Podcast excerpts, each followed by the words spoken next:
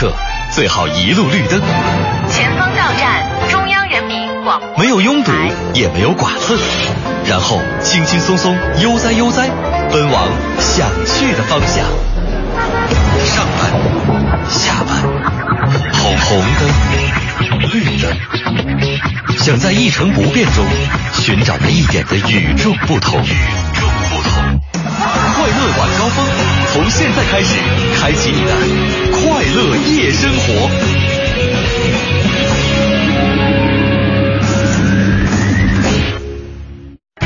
知天气，知冷暖。大家周末快乐！欢迎把频率锁定在 FM 一零六点六文艺之声，收听今天周末版的快乐晚高峰。我是魏瑶。首先呢，我们要提醒大家的是，最近呢这两天北京都属于高温黄色预警，最高温度呢在三十六摄氏度左右。外出游玩的朋友呢，一定要注意防暑降温。下面呢，咱们来具体看一下今天的天气情况。现在的实时 PM 二点五指数呢是一百六十七，不太建议大家开窗通风。今天夜间呢是多云转晴的天气，西部山区呢有雷阵雨，风力是三。四级转微风，最低温度呢二十四摄氏度。明天白天晴见多云，最高温度三十五摄氏度。全程扫描交通路况。各位周末快乐！再来给您看一下现在路上的情况。城区东部东二环建国门桥到朝阳门桥的南北双向车流稍有集中，大家只要按照秩序通行，应该不会耽误太长的时间。东三环劲松桥的北向南主路的外侧车道呢，有一起交通事故发生，后车司机请小心避让。现在双井桥到分钟寺桥的北向南，国贸桥到农展桥的南向北车辆行驶缓慢。这时段东四环全线的南北双向呢，已经恢复了正常通行，大家可以放心的选择。航班方面，原计划今天晚间十九点二十分由北京飞飞往赤峰的国航幺二八幺次出港航班呢，出港时间推迟到了二十点整，请乘坐这一航班的旅客朋友留意，提前安排好自己的出行计划。那接下来呢，让魏瑶跟我们来看一下今天的停车位情况。下面呢，来关注一下今天的停车位情况。今天呢，虽然是周末，但是北京各大商圈的停车位情况呢，都还是不错的。王府井东方广场地下停车场剩余车位五十六个，西单国际大厦地下停车场剩余停车位四十四个，三里屯 SOHO 地下停车场呢，目前还有一百零二个停车位。复兴门中化大厦地上停车场呢，剩余六十三个停车位。中关村家乐福店地下停车场剩余一百三十六个停车位。这些地方呢，您都可以放心的停过去。最后呢，还是要提醒一下，今天开明天啊开车的朋友们，明天呢是七月二十八号星期一，车牌尾号限行数字是四和九。了解完路上以及停车位的信息，我们来了解一下今天周日的快乐晚高峰将会为大家带来哪些精彩的内容。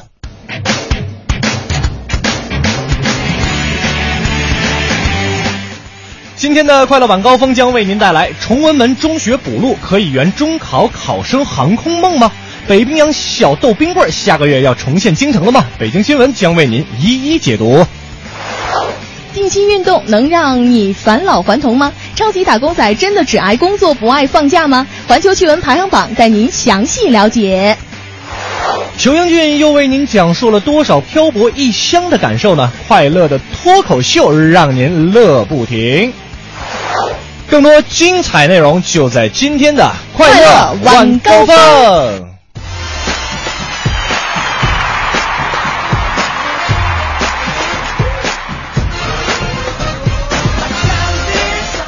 海洋现场秀之后，欢迎各位继续锁定调频 FM 一零六点六微之声，收听我们的快乐晚高峰。我是刘乐，大家周末快乐，我是魏瑶。哎，每一个周日呢，都是由刘乐和魏瑶给您带来两个小时的快乐晚高峰。希望在这个两个小时的时间里呢，能够给各位送去欢乐啊！是的，也希望呢，您在开车的路上呢，咱们只要快乐，咱们呢堵车，咱们不堵心啊！没错了，那这个我们从上周四开始还是上周三开始呢，嗯、我们就一直在预热我们文艺之。成十周年的一个生日哈，是呃，在我们快乐晚高峰呢，也一直在给大家送我们这个来自于宜兴园的紫砂对杯。那今天呢，我们这个虽然是这个这个这个周日啊，但我们的奖品是不能停的。嗯、对，今天依旧给大家准备了四十对来自于宜兴园的紫砂对杯。那今天呢，同样是通过电话来抢对杯这样一个呃游戏的形式吧，然后把这个对杯送给大家。嗯直播间的两部电话，一部呢是六八零四五八二八，另外一部是六八零四五八二九，不知道您有没有记住？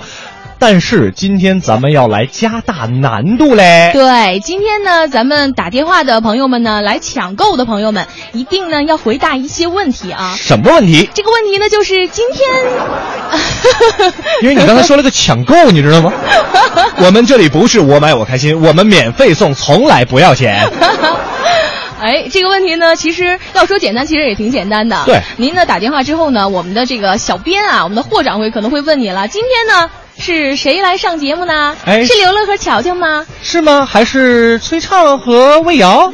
啊，这德德华德华德华和魏瑶，到底是谁在主持节目呢？是您在这个我们抢我们这个对杯之后的时间呢，可以啊这个回答一下这个简单的问题啊。当然，两部电话一直是开通着的，六八零四五八二八和六八零四五八二九。在我喊开始之后，对，我们再开始抢对就杯啊！抢起来吧对，让我们这个霍老板在外边热闹热闹。那今天呢，也是这个陈奕迅啊，歌手陈奕迅一个四十岁的生日。是所以说呢，在这里要这个感谢陈奕迅啊，这么多年，呃，给我们带来这么多非常好听的歌曲，没错。谢谢陈奕迅。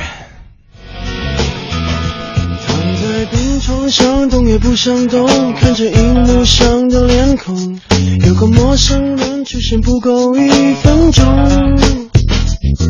他拿着一件斗篷，我们抢对杯的活动现在已经开始，马上开始，好不好？现在开始。到底他的名字，他的生活普通不普通，没人懂。感谢陌生人陪我偏头痛，漂洋过海带来笑容，寂寞天地中成为我的大英雄。他能够让我感动，谁管他红不红？他知道自己有用啊，谁管穷不穷？到底他的过去，他的未来，成功不成功，没人懂。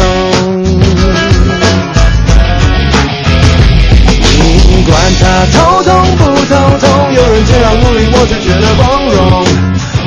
头痛不再痛，能够生存就有恃无恐。苦痛说了没人懂，爱了没有用，我一样很有用。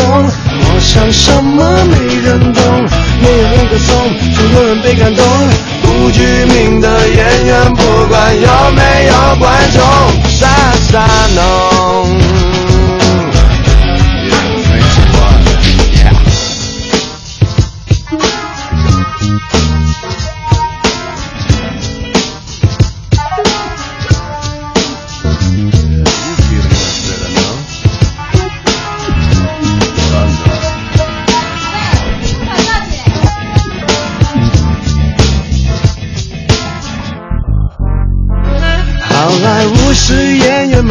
梦，亮着太遥远的彩虹。可能来自小胡同的他看不懂，他能够让我感动，谁管他红不红？他知道自己有用，谁管他穷不穷？到底他的过去，他的未来，成功不成功，没人懂，没人懂。管他头痛不头痛，有人这样努力，我就觉得光荣。我的头痛不再痛，能够生存就有恃无恐。苦痛说了没人懂，爱人没有用，我一样很有用。我想什么没人懂，没有人歌颂，总有人被感动。不具名的演员，不管有没有观众，傻傻弄。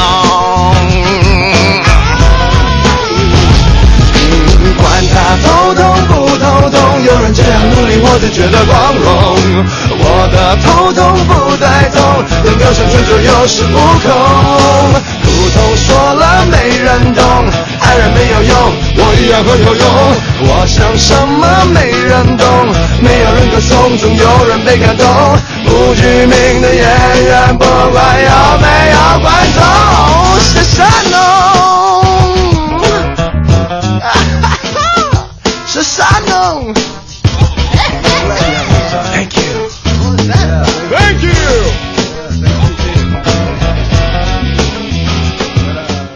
品美味来管事，吃烤串儿来管事，烧烤就来管事制吧。大学视角，国际视野，北外青少英语。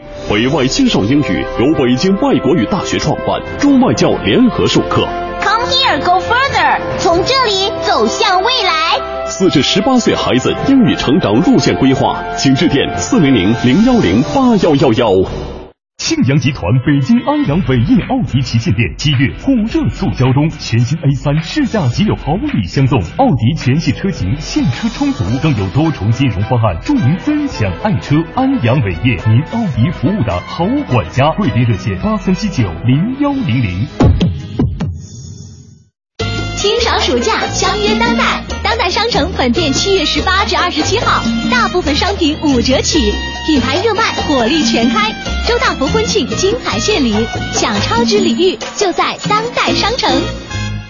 庆阳集团大众品牌 4S 店七月火热促销中，一汽大众全系车型现车充足，更有多重置换、分期付款等金融方案，祝您尊享爱车。北京庆阳，您大众服务的好管家。花乡店六三七幺零零五零，廊坊店六幺二二九九八八。清爽暑假，相约当代。当代商城鼎城店七月十八至二十七号，大部分商品五折起，化妆品每满两百减四十元，享超值礼遇就在当代商城鼎城店。珠宝古玩展七月二十五日至二十八日农展馆，珠宝古玩展七月二十五日至二十八日农展馆。快乐晚高峰，堵车也轻松。四九城里那点事儿，嗯，这儿包打听。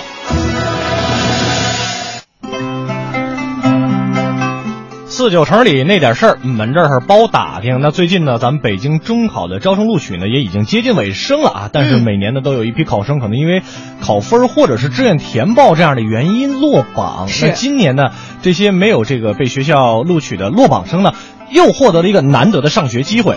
北京第一个航空特色高中校崇文门中学呢，向喜爱航空专业的中考落榜生伸出了橄榄枝。那欢迎这些考生呢，在八月五号之前到学校参加补录。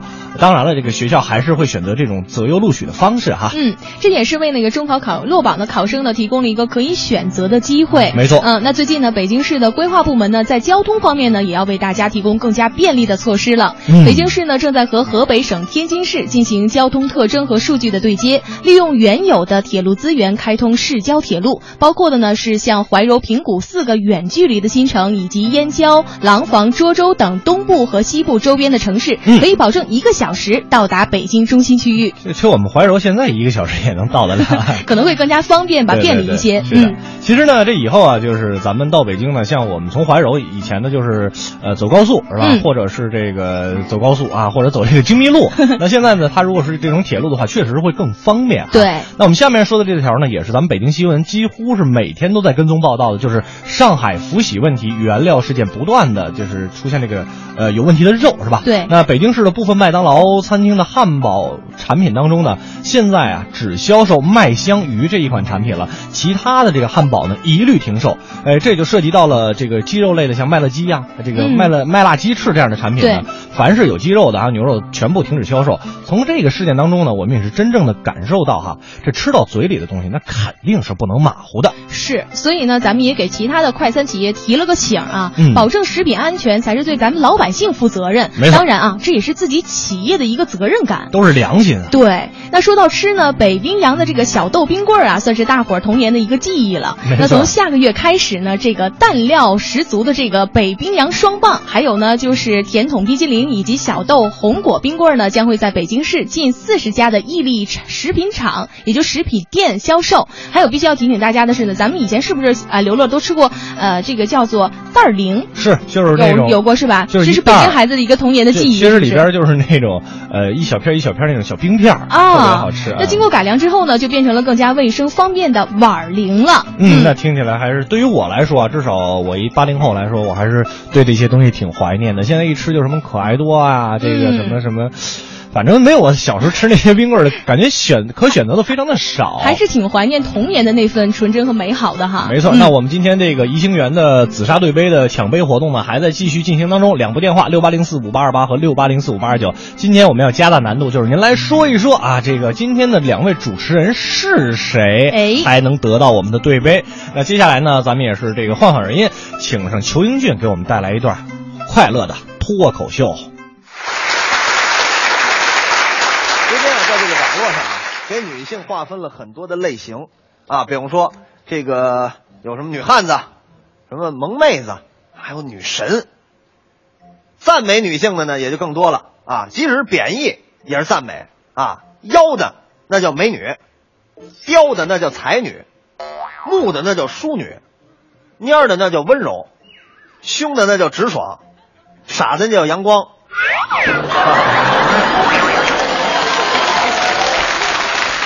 狠的叫冷艳，土的叫端庄，洋的叫气质，怪的叫个性，年轻的叫青春靓丽，年老的叫风韵犹存，牛的叫傲雪凌风，弱的叫小鸟依人，长得不像个女的，跟男的一样，那叫超级女生。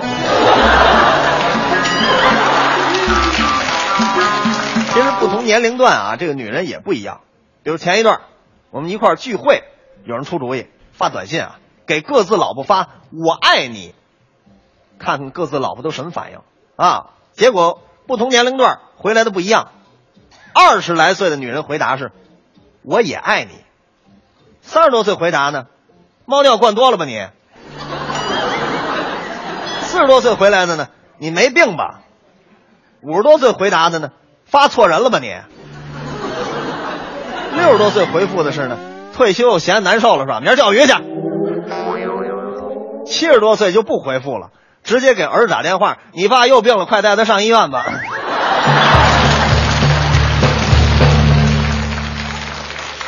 说到这个女人啊，应该说我没有太大发言权。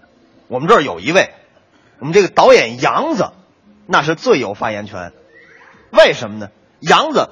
从这么高的时候，天天喜欢琢磨女人，上大学更是了，天天想着搞对象，怎么才能交女朋友呢？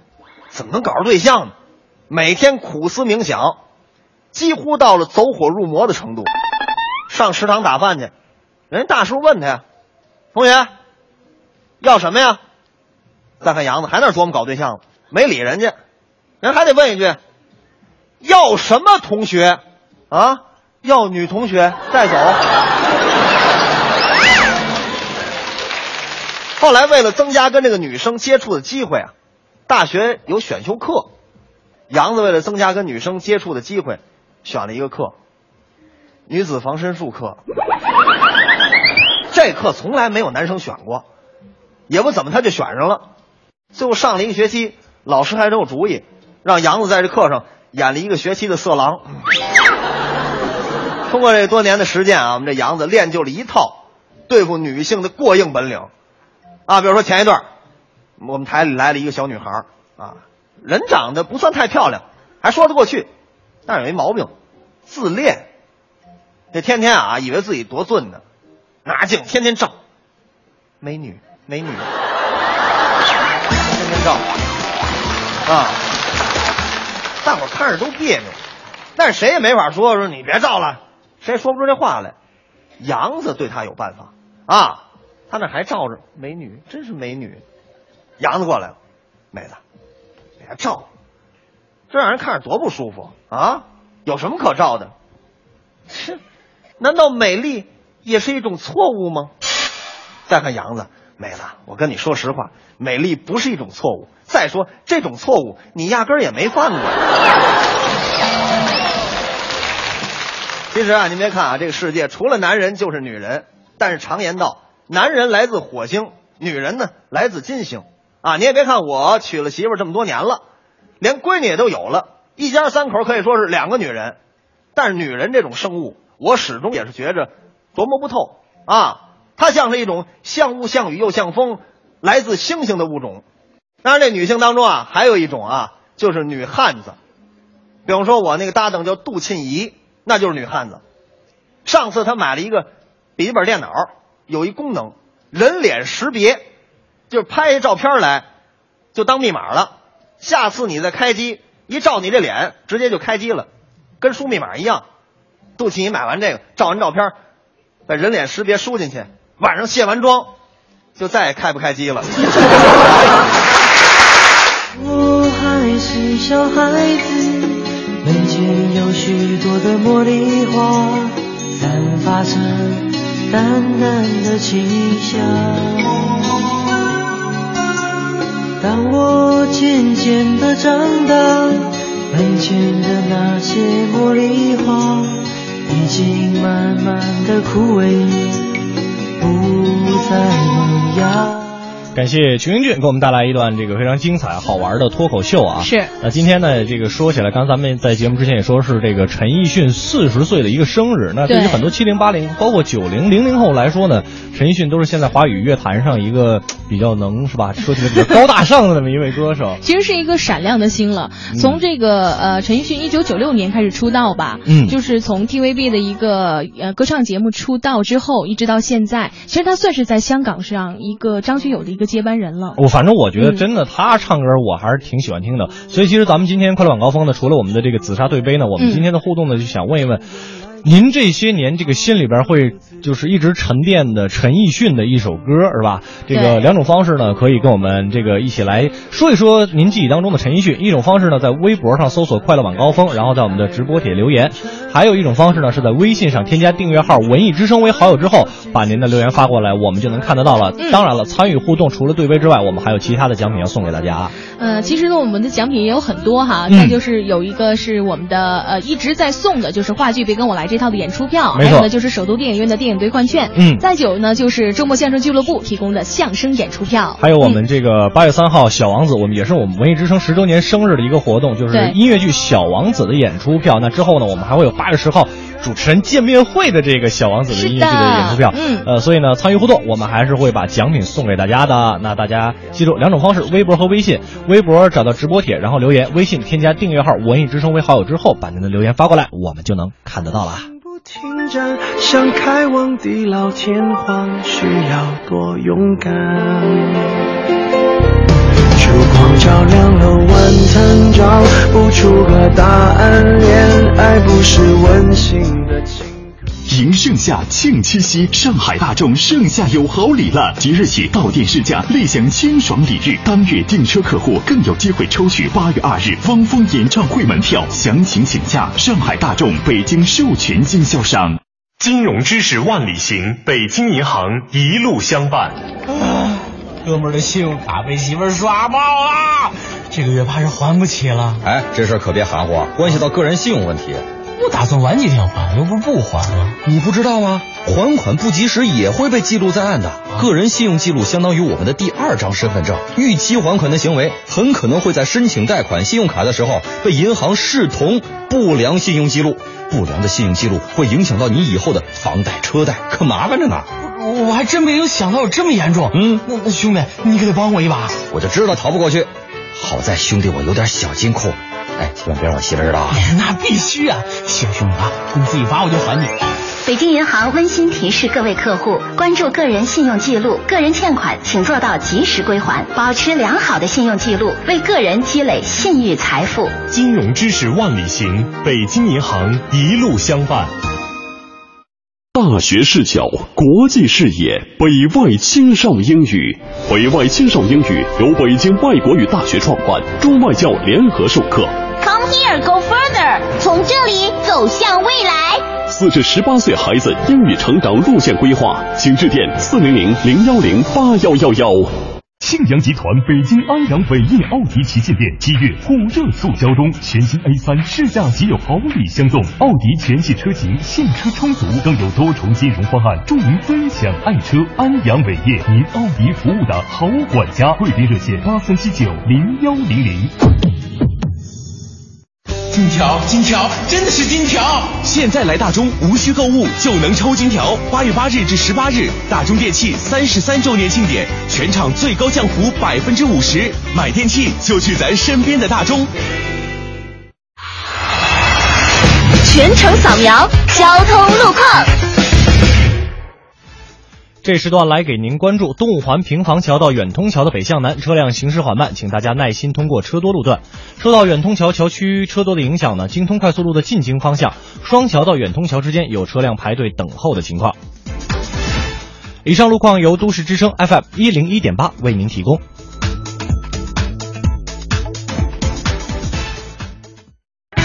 知天气，知冷暖。再来给您关注一下天气。北京市区今天夜间是多云转晴的天气，偏南风转偏北风，风力二到三级。午后的最高气温三十五摄氏度，今天夜间的最低气温二十四摄氏度。气候干燥，大家应该注意多饮水，做好防暑降温的工作。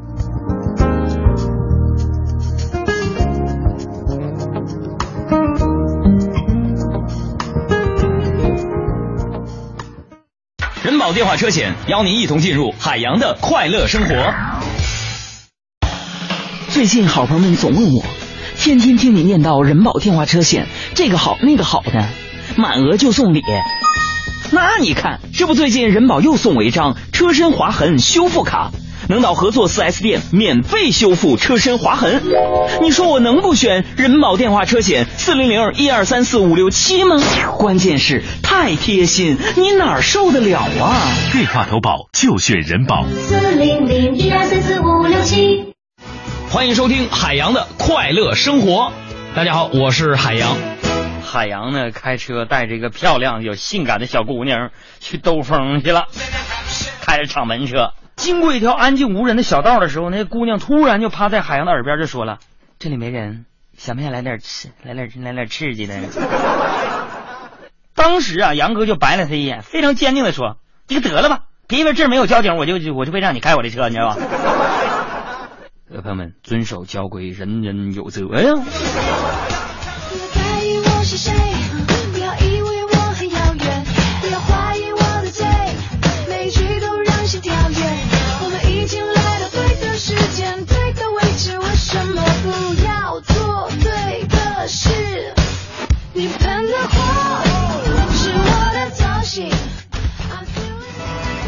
海洋的快乐生活，下个半点见。海洋的快乐生活由人保电话车险独家冠名播出。电话投保就选人保。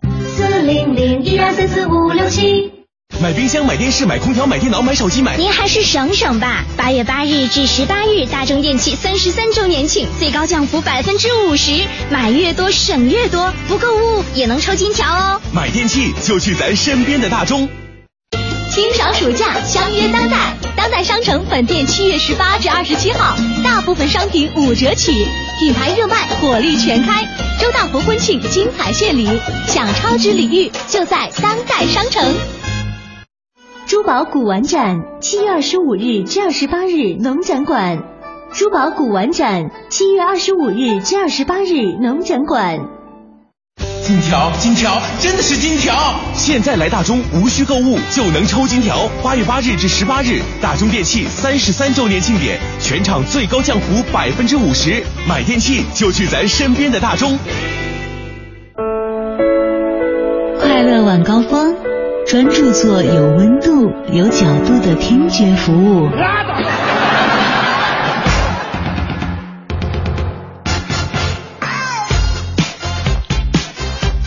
半年广告之后，欢迎各位回来继续收听我们的快乐晚高峰，我是刘乐，我是魏瑶。我们现在继续给您关注一下现在路上的情况啊。好的，这个城区南部的各条环路呢，车辆行驶现在基本上已经恢复了正常。蔡胡营南路的南向北、开阳路的南北双向车流量还很大，交通正在缓慢的恢复当中。那我们再来看一下航班方面，原计划呢，今天晚上二十点三十分由北京飞往上海虹桥的东航九幺零六次出港航班呢，出港时间推迟到了二十一点三十五分，请乘坐这一航班的旅客朋友们留意，按时呢这个提前吧做好自己的出行安排。没错，嗯那今天的快乐晚高峰呢，先跟大家说一下我们这个紫星园的这个。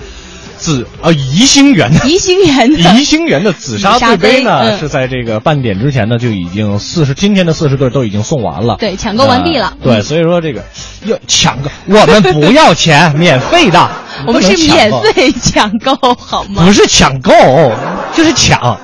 好吧，别够了，你够一够，我现在你一说够我就想买你。那这个跟大家也再说一下啊，这个您就不要再拨打我们这个导播间的电话了，因为我们这个霍掌柜，包括我们的这个另外一个小编呢，现在已经是被电话铃已经震的是，哎呀，已经本来头发我们霍掌柜头发就少，这下更少了。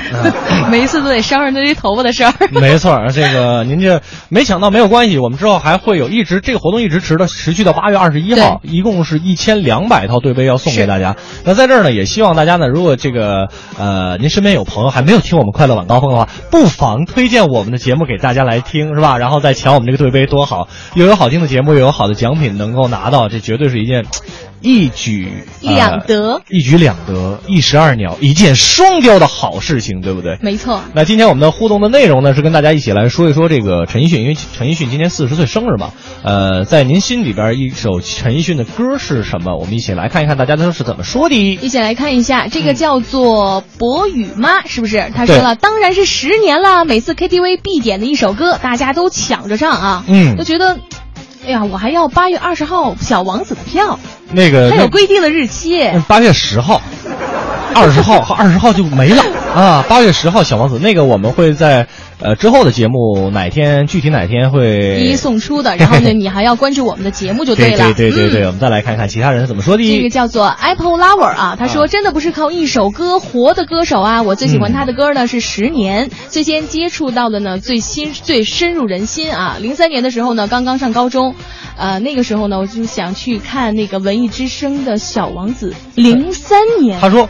到这是一个句号，后边是我想去看你们的那个小王子。哎呀呀呀呀！因为大大家这个跟大家解释一下是为什么啊？这因为我们这个屏幕的那个字体特别的暗，有的时候就看不太清楚，它有点发灰我真的是我真的这个是我现在戴着眼镜都看着有一点点的对，模糊所以，所以大家知道为什么我就是都没有问题吗？因为我眼神好。为什么眼神好？因为学习成绩不好，看书看的少，自然眼神好，哈哈。我们再来看看啊，嗯，看看周颖就说了，说陈奕迅当然是那首《好久不见》啦，简单的配器，简单的旋律，简单的歌词，依然是那么的沉醉啊。哎，其实要提到好久不见，我还真的特别有感触，我也非常喜欢陈奕迅的这首歌曲。怎么唱的？好久不见，咱俩唱的是一首歌吗？不是好久不见吗？你这是升了一个降 B 调吗？哎呀，太专业了，听不懂。再来看一看啊，再来看一看，叫做嗯经历后的清凉宁静啊，陈奕迅呢和王菲演唱的《因为爱情也是我的最爱》，是他演戏也非常好的，难得的真性情。哎，那今天我们节目呢，快乐晚高峰跟大家一起来说一说您心中的陈奕迅啊。可以通过两种方式跟两位主持人互动，一种方式呢在微博上搜索“快乐晚高峰”，然后在我们的直播帖下留言；还有一种方式呢是在微信上边添加订阅号“文艺之声”为好友之后，把您的留言内容发过来，我们就能看得到了。那既然这么多朋友都提到了《十年》这首歌，接下来呢我们就来听一听陈奕迅带来的《十年》。如果那两个字没有颤抖，我不会发现我难受，怎么说出口，也不过是分手。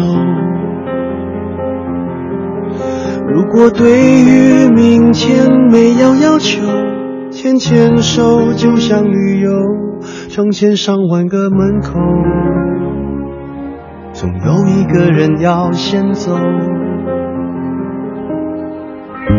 怀抱既然不能逗留，何不在离开的时候，一边享受，一边泪流。十年之前，我不认识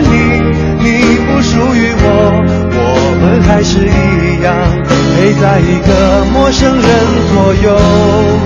走过渐渐熟悉的街头，十年之后，我们是朋友，还可以问候，只是那种温柔，再也找不到拥抱的理由。情人最后难免沦为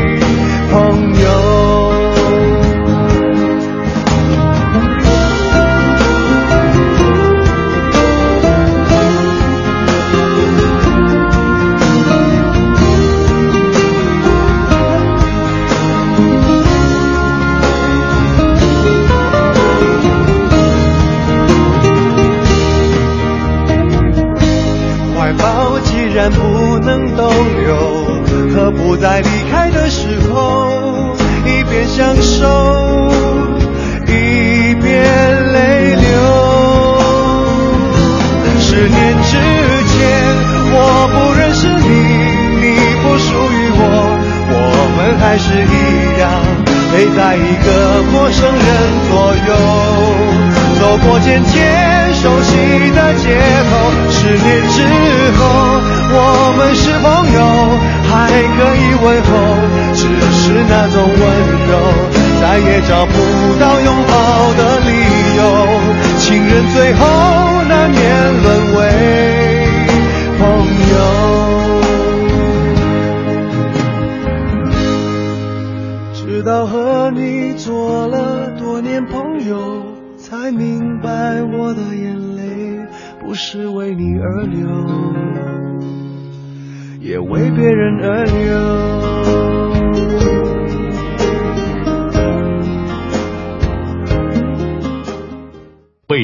河灯饰城恭贺文艺之声十周年，购品牌家具灯，北京十里河灯饰城，中国精品灯饰城，电话四零零零幺零八八九零。庆阳集团北京安阳伟业奥迪旗舰店七月火热促销中，全新 A 三试驾即有好礼相送，奥迪全系车型现车充足，更有多重金融方案助您分享爱车。安阳伟业，您奥迪服务的好管家，贵宾热线八三七九零幺零零。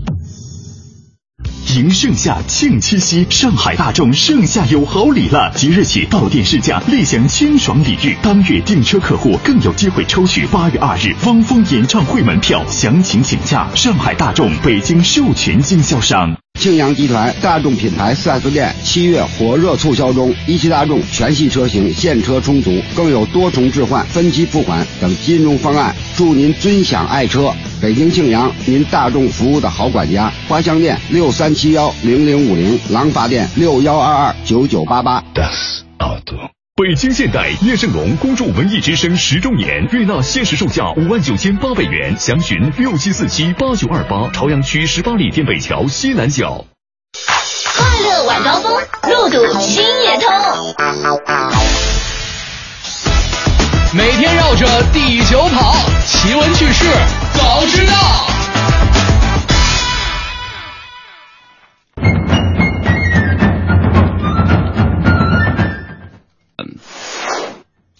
美国借助遥控飞行器发明空中自拍神器。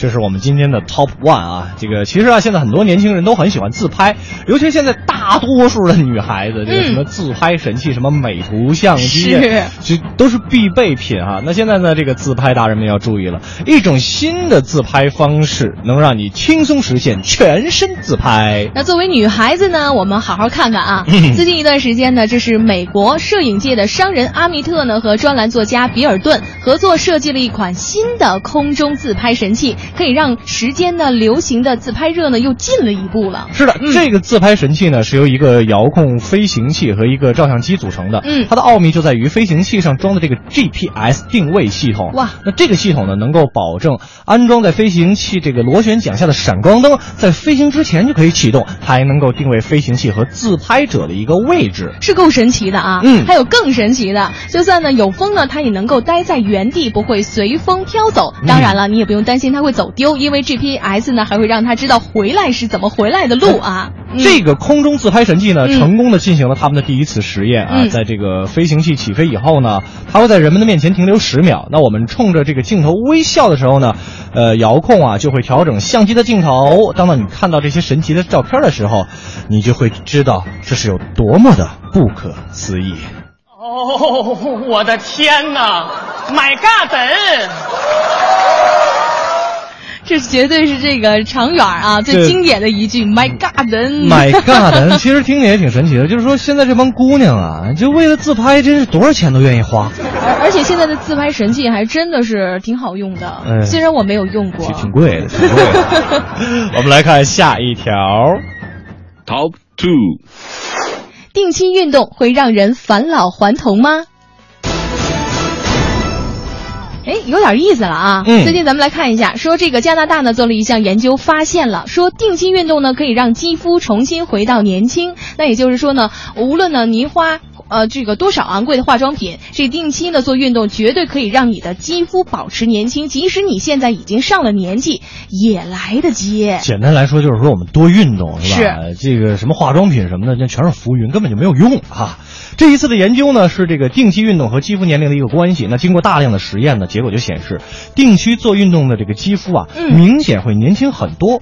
这就足以保这个足以证明哈、定期运动能够改善我们肌肤的年龄。其实呢，要是对老年人来说呢，说这个研究结果也是非常惊人的。嗯这些老年人的皮肤表层呢和真皮层呢的年龄可能都会回到二十到四十岁。您听听即使上对啊，即使说上了年纪呢，只要坚持运动，这个肌肤还是可以重回到年轻的。哎，这就是因为这个皮肤组织的样本呢，它很小。对那虽然这个有必要进行这个进一步的研究，但是这个迄今为止呢，也已经大家被这个实验所震惊到了。毫无疑问，这个定期运动呢大于美容养颜，所以大家一定要运动起来。这还等啥呢？就是。咱们来看看下一条。Top three，超级打工仔来袭，爱工作不爱放假。哼，我就知道这肯定不是我，这 哎，这个人家不是标题说了吗？说这个超级打工仔，主要这个“超级”这两个字儿，我觉得还是挺关键的。是有有道理的。我反正我就一我就觉得吧，这个一般的这种打工仔呢，都都很渴望放大假，是吧？你要说呢，人家这超级还真不是闹的。我觉得这就是这最近啊，咱们来看一下这到底是怎么一回事儿。嗯这最近呢，英国牛津大学的研究呢，就发出了这样一个一个呃报道，他说了说现代社会出现一种高薪高学历的超级打工仔，哦他们身居要职，生活富裕，而且呢倾向更长的工作时间，还把放假和休息看作是一种懒惰的表现。我真心觉得他们、嗯、这个，呃这是为什么呢？这是病得治。哎，我觉得呢，这个这可能跟五十年前这个上流阶层追求享受休闲的工作的哲学呢，是形成一种强烈的对比。嗯其实从十九世纪末开始啊，能够享受休闲被看作是社会身份地位的一种象征。没错。那这种以这个比较少的工作时间换取高薪酬的打工者呢，称为叫做有闲阶级。哦这个闲呢，就是闲着的闲。嗯嗯也就是说，上流阶层呢，都把时间花在钻研科学、艺术、运动或者是慈善活动上了。没错，这种文化呢一直持续到了一九六零年之后呢，出现了转变。到了二十一世纪的时候呢，变成了上流阶层工作时间更长了，研究这种闲余的生活呢和工作呢，就变成了一种专门的职位了。嗯，然后呢，这个其实其实说白了吧，这个薪金拿得多啊，让工作的价值呢要比放假会更高。嗯那刘乐你觉得呢？说这个生活当中要是没有了假期，那会是什么样子呢？没有假期什么样？那就这样呗。就好比当年的三毛、嗯哪吒、金刚、葫芦娃，为什么都是小孩呢？大人谁能干出这事儿来？明白了吗？大人谁能干出这事儿来呀？还 还不给我们放假啊？乔乔都已经去休年假了，那接下来呢，我们这个快乐晚高峰组的同仁们啊，就要一步一步的休息他们的年假，而乐哥我 会战斗到最后的。都不是事儿啊！这些想想真的都不是事儿。嗯那以上呢就是我们今天给您带来的这个环球趣闻了。呃，接下来的时间呢，咱们这个请上方清平给咱们带来一段精彩的脱口秀。现在是市场经济、信息时代，在这个商场抢购的时代已经没有了。您要是嫌公园贵呢，就去商场逛着玩，尤其是直梯、滚梯都免费，多好玩啊！不买东西也没事啊，冬暖夏凉。现在这个商场啊都是综合大楼，虽然很多人买东西都在网上买，那等于隔山买老牛，谁也没见过谁就做生意。您想，这能不可乐吗？要说这个网购的新鲜事儿太多了，比如说吧，星期几最容易被骗？有报告说了，黑色周四网购被骗最多。网购啊，确实有风险，这个骗子五花八门，专门做网络安全的调查表都发布了，说是星期四钓鱼攻击的最多，而且是每天凌晨一点钓鱼最为密集。原来都是凌晨上护城河钓鱼，现在都改了，在网上钓了。但这俩可不一样，护城河钓鱼呀，你好歹陶冶情操；网上钓鱼那就是骗子。凌晨一点、下午十六点、晚上二十一点，就到了钓鱼攻击高峰期，骗子都出动了。我一琢磨呀，对，这时间专业，这三个时段都是大家精力不集中的时候。你看四点多，在单位要下班了，趁这个领导不在，赶紧上网看看，看见东西不管合适不合适，随便就买了，慌里慌张。晚上九点多呢，一犯困，没看清楚就买了。十点钟，大部分人都睡了，骗子还得等，等到夜里一点，还有一大波什么白领，呃，做电视栏目的。弄传媒的，干广告的，就这点回家，继续钓鱼。想要捕捉到鱼呢，钓鱼网站可谓挖空心思。钓鱼网站就连出没时间也黑白分明。网上有这么一群人，他们帮你在网店砍价，能让中意的商品便宜便宜再便宜。要说网购有利弊，也有它方便的时候。我们演员过年最忙。没时间回家，我一想网上买不是挺好吗？直接就送过去了，方便呀。买点年货、坚果、饮料、葡萄干、牛肉干，反正都是特产，写着我的名字，呃，方清平收。要不我怕我妈不敢接收。结果怎么着？腊月二十那天买的，过了初五才给送去。这年货都跨年了，我毫不犹豫给了差评。慢的是快递，次的是质量，没的是服务，伤的是人心。就因为他，我们全家没过好年。这店主不在乎，还给我回复：“方清平，你还说相声呢，几句话都不合辙押韵。”我是名人呢，丢不起这人。从这以后啊，我再也不敢暴露自己真实姓名了，我就写皇上。每次货到的时候，快递员就叫我接收，于是整个小区都会听见。某个不耐烦的声音：“皇上在家吗？你的快递，皇上，皇上。”在网上可不能贪便宜，卖的东西贵的能好一点，别跟我去年买年货似的那么不靠谱。我看了一家这个核桃，外形都很好，而且比市场上的干净，一看就特别的高端。买了以后啊，有点别扭，上面全没有开口。还特别的硬，锤子砸好几下都不开，门缝一夹，我们家门都掉了，什么破玩意儿啊！我从十九楼给扔下去两半了，结果我一看里边那么小一点的人儿，我找他评理呀，你这叫什么玩意儿啊？我以为你们家这是进口的高档干果呢，砸都砸不开，怎么吃啊？老板说完话，差点没给我气死。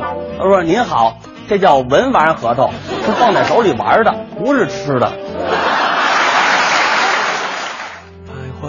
多少橱窗，住过多少旅馆，才会觉得分离也并不冤枉。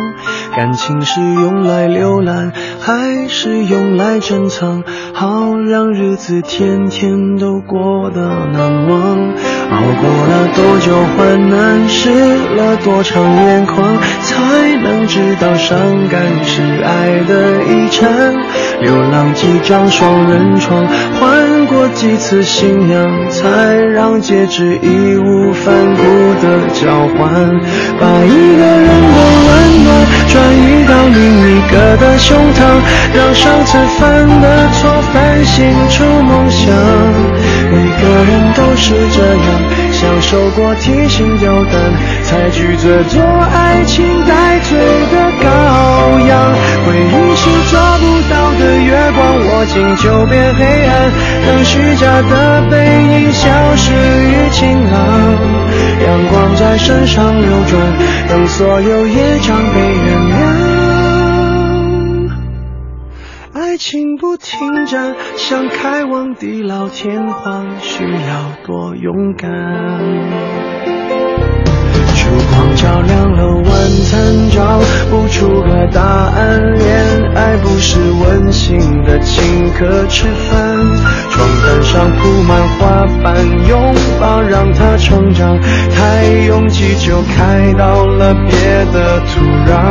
感情需要人接班，接近换来期望，期望带来失望的恶性循环。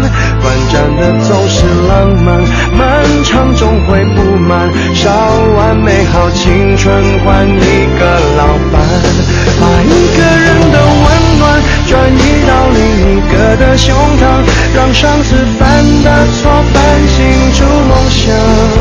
每个人都是这样，享受过提心吊胆，才拒绝做爱情带罪的羔羊。回忆是抓不到的月光，握紧就变黑暗，等虚假的背影消失于晴朗。阳光在身上流转。还好，这个唱陈奕迅的歌不太跑调啊。那您现在正在收听到的呢，就是来自于文艺之声 FM 一零六点六的快乐晚高峰，我是刘乐，我是魏瑶。今天在节目当中呢，跟大家一起来说一说这个陈奕迅，呃，这个我们的 Eason 呢，陈医生呢，他也是今天是四十岁的一个生日。可能我们这个对于每一个喜欢音乐的人来说呢，都会有一首陈奕迅的歌在我们的心中。是，呃，所以今天就跟大家一起来说一说，咱们一起来聊一聊关于陈奕迅的歌。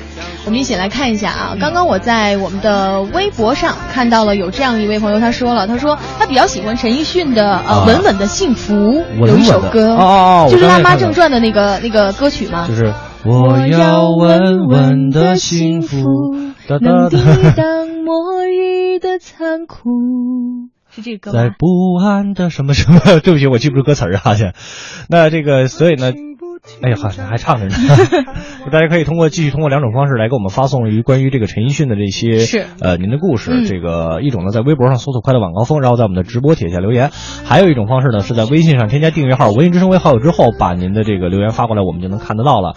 那一会儿呢，七点之后还是由我们文艺之声和这个爱奇艺合作的呃小松奇奇谈对，由高晓嗯松带来的小松奇谈。那魏瑶和刘乐呢，还会继续在直播间陪伴大家去收听我们的这个小松奇谈。是更多的精彩内容呢，您还可以登录央广网啊，网址呢是三 w 点 cnr 点 cn，然后呢，您还可以回听咱们今天的节目。哎没错，这个呃之后呢，在节目之外呢，您可以关注两个主持人的个人微博啊，DJ 魏瑶和主持人刘乐刚才我们的听众朋友也说喜欢听这个红玫瑰啊，非常好听的一首歌曲。那七点之前的最后一首歌呢，我们就来听一听这首《红玫瑰》。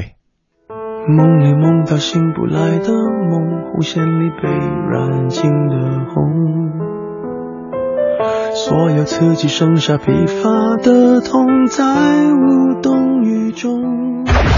搜索最实用的文艺信息，实用的文艺信息，网络最热点的文艺话题，热点的文艺话题，凸显最先锋的文艺态度。最先锋的文艺态度。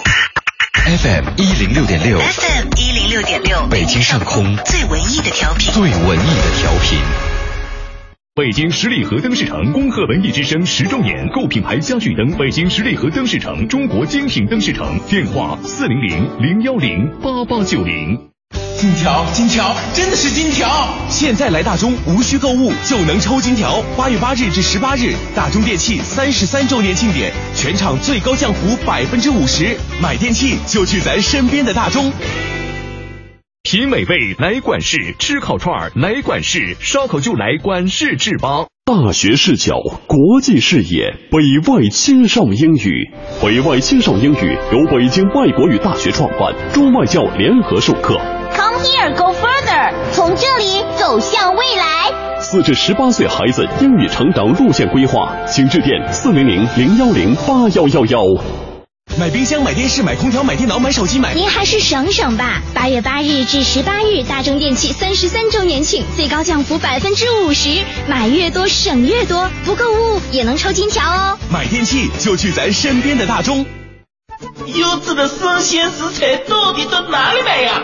当然上易果网啊！专业买手精选全球三千多种生鲜食材任你挑，即刻搜索“容易的易，果实的果”，开启简单生鲜生活。北京现代叶盛龙恭祝文艺之声十周年，悦纳限时售价五万九千八百元，详询六七四七八九二八，朝阳区十八里店北桥西南角。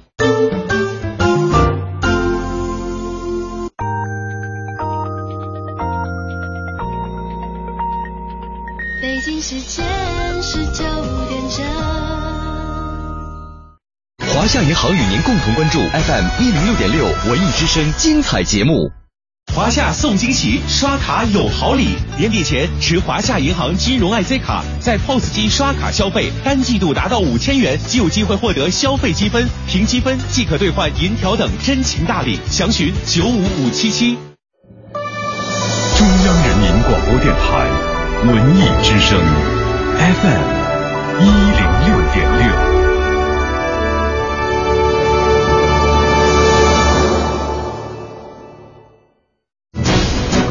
商银行到点就说。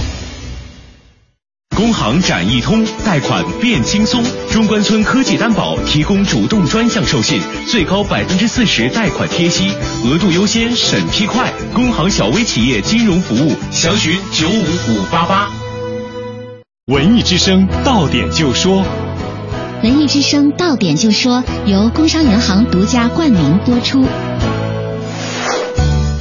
到点就说，我是魏瑶。首先来关注一下今天的文艺动态。近日，种子音乐歌手刘思涵演唱了新片《我想结婚的时候你在哪儿》的主题曲《我想结婚时》，这是刘思涵继演唱影片《催眠大师》片尾曲《半醒》之后的第二首电影歌曲。《我想结婚时》是由吴梦琪作词作曲。另外，刘思涵还凭借着首张专辑《拥抱你》入围了台湾地区金曲奖最佳新人奖。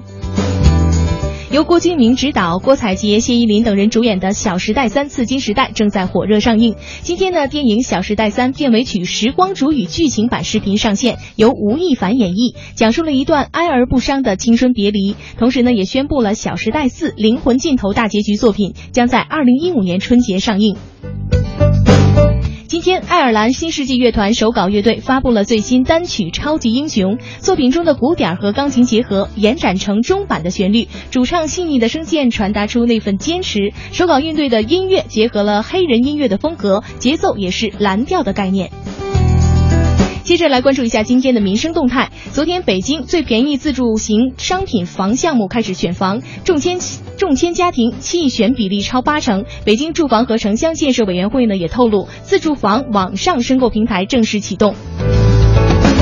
中铁六局今天也表示，购进一批新型环保运渣车辆，代替了老旧运渣土车。月内呢将出现在全市的各个施工现场，从而呢消除了运叉车的抛散、遗漏等污染问题。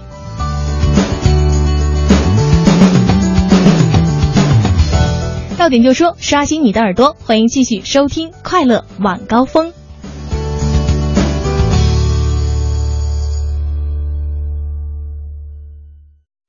金融知识小课堂由中国工商银行北京市分行合作播出。李总，你这两年发展的可真让人羡慕呀！你做的也很好啊，你那新专利，我是真心觉得不错。你还别说，咱那产品没得说。要不你把你那专利让给我啊？给你，你还有钱投新产品啊？呃，你是不是去哪儿融资了？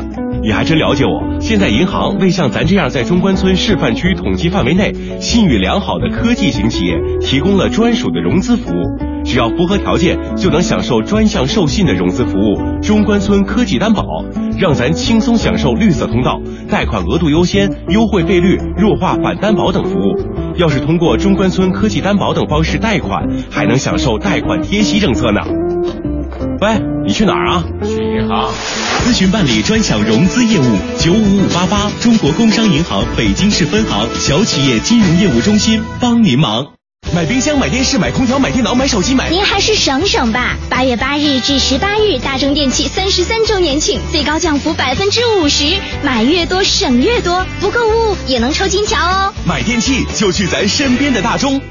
下班了，这一刻最好一路绿灯。前方到站中央人民广播没有拥堵，也没有剐蹭，然后轻轻松松、悠哉悠哉，奔往想去的方向。上班、下班，红红灯、绿灯，想在一成不变中寻找那一点的与众不同。与众不同。快乐晚高峰，从现在开始，开启你的快乐夜生活。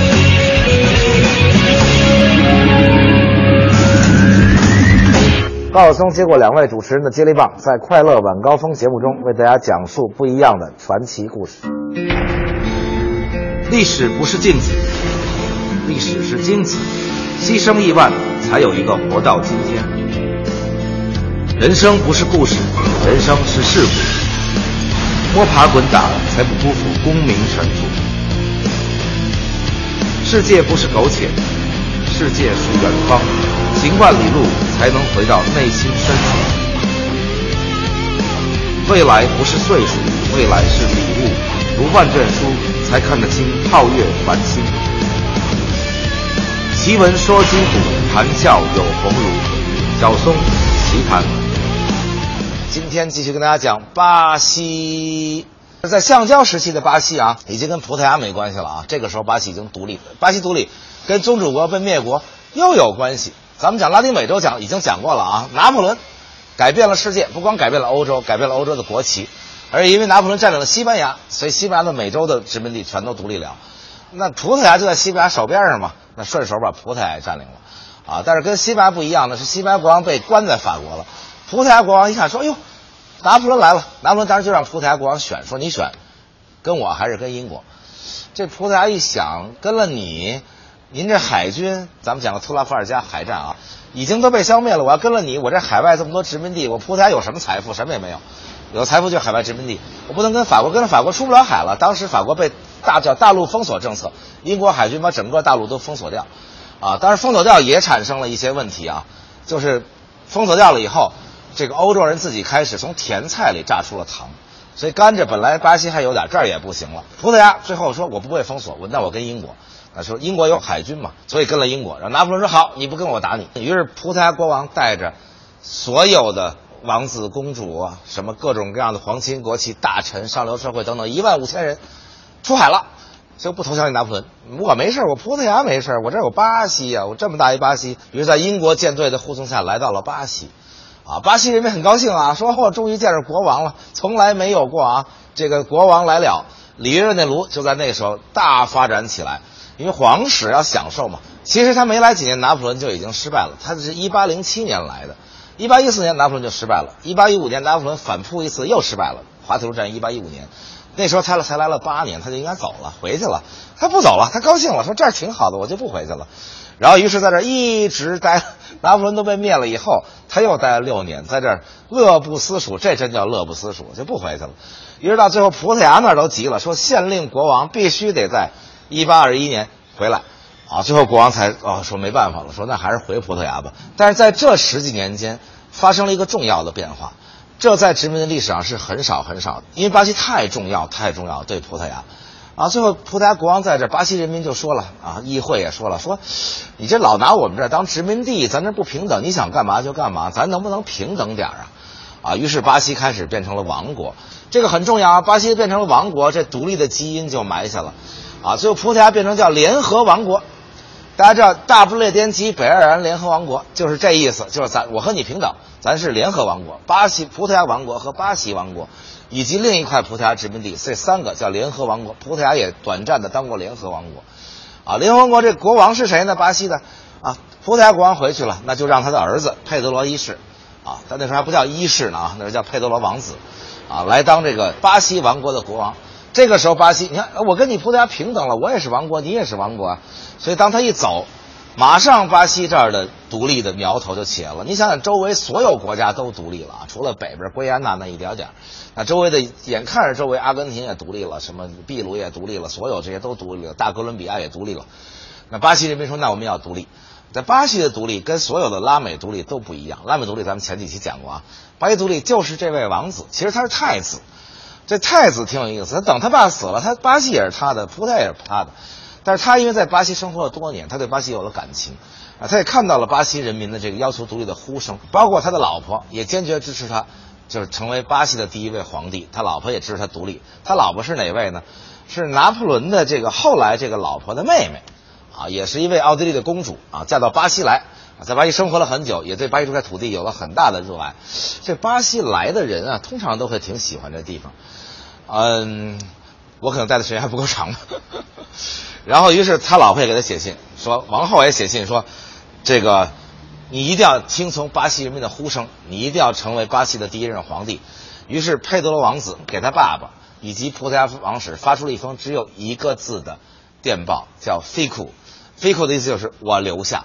这封电报特别著名啊，到现在你问巴西所有人，他们都知道巴西独立的檄文。这檄文不像中国写檄文，各种各样的排比句一大堆，人就一个字，FICO，我留下。然后紧接着发出了“不自由勿宁死”的呼声。这“不自由勿宁死”这个传遍世界，就是佩德罗太子在巴西发出的这一声呐喊：“不自由勿宁死”，率领巴西人民。当然了。葡萄牙也没能力来打了。说实在的，葡萄牙已经能成那样了，自己，于是率领巴西人民独立了。啊，宗主国太子率领独立啊，这个是很少很少很少。印度虽然后来地位也提高了，也有印度英王也兼印度皇帝，啊，这个蒙巴顿也兼过印度的父王，印度也没有成为和英国平起平坐的，啊，包括加拿大、澳大利亚这些自治领地也都没有。巴西是第一次，宗主国太子率领大家独立了。这个独立以后，当然了，巴西人民欢欣鼓舞。巴西本来就应该独立了，自己经济上，啊，虽然是屡经屡败屡战，每次发财又下去，每次发财又下去，但是至少是在世界上是一个重要的产地。再加上巴西经过这几百年、几百年的混血，已经形成了完全的自己的民族，形成自己的国家意识，啊，尤其是中间又打荷兰啊，又这那的，就不停的每一次保卫自己，都形成了自己的国家意识，所以一下子独立成了一个美洲大陆上最大的一个国家。诞生了，啊，巴西独立的时候，一八二二年，比当时才独立了大概五十年的美国要大得多得多。大家想，巴西独立的时候基本上就这么大了啊，八百万平方公里这么大一块土地。美国独立的时候才东北一角的十三州。美国即使把美国整个到西岸，什么打墨西哥等等全都拿下了以后，美国也没有巴西大。美国知道最后最后花了几百万美金从俄国手里把那那么大一阿拉斯加给买下来，美国才。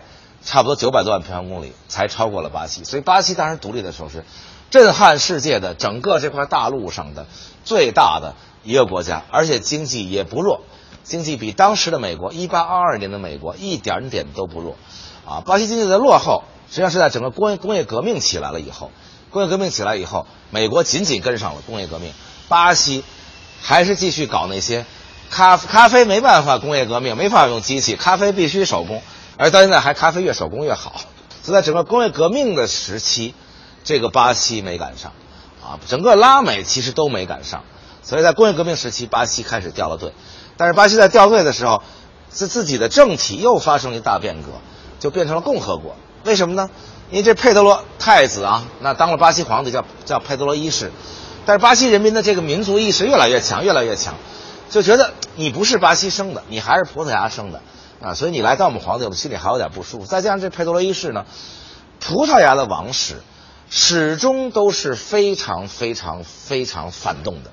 人很多王室都一开开始有议会了啊，但是葡萄牙王室到了巴西，最后还解散了议会。包括这个佩德罗一世解散议会，人欧洲到处都是，包括拉美所有独立国家都有议会，啊，唯独这巴西佩德罗一世说不许有议会，必须有独裁，然后等等等等吧，实行了一大套这种制度。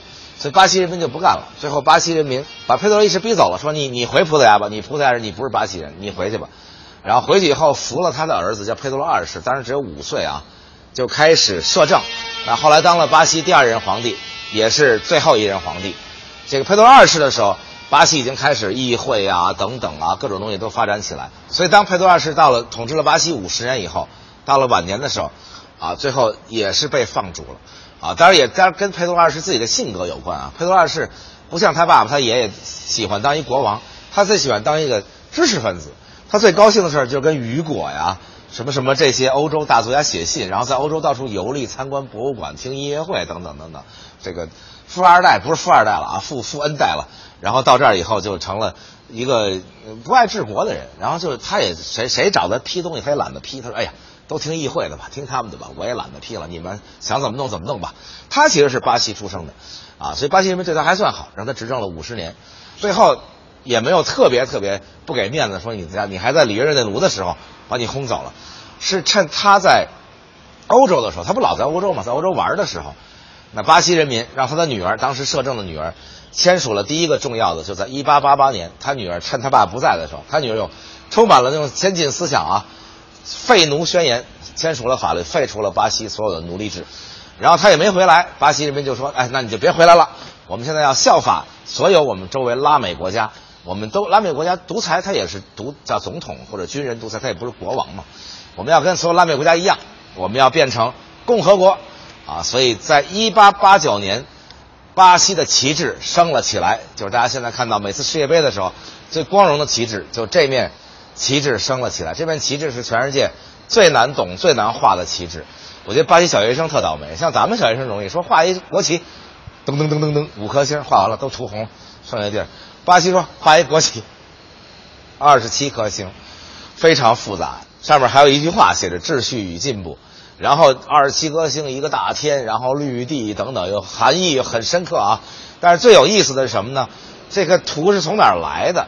人别人都是设计的，各种人设计这国旗。巴西这面国旗是一八八九年，它独立那一年十一月十五号。为什么记特清楚？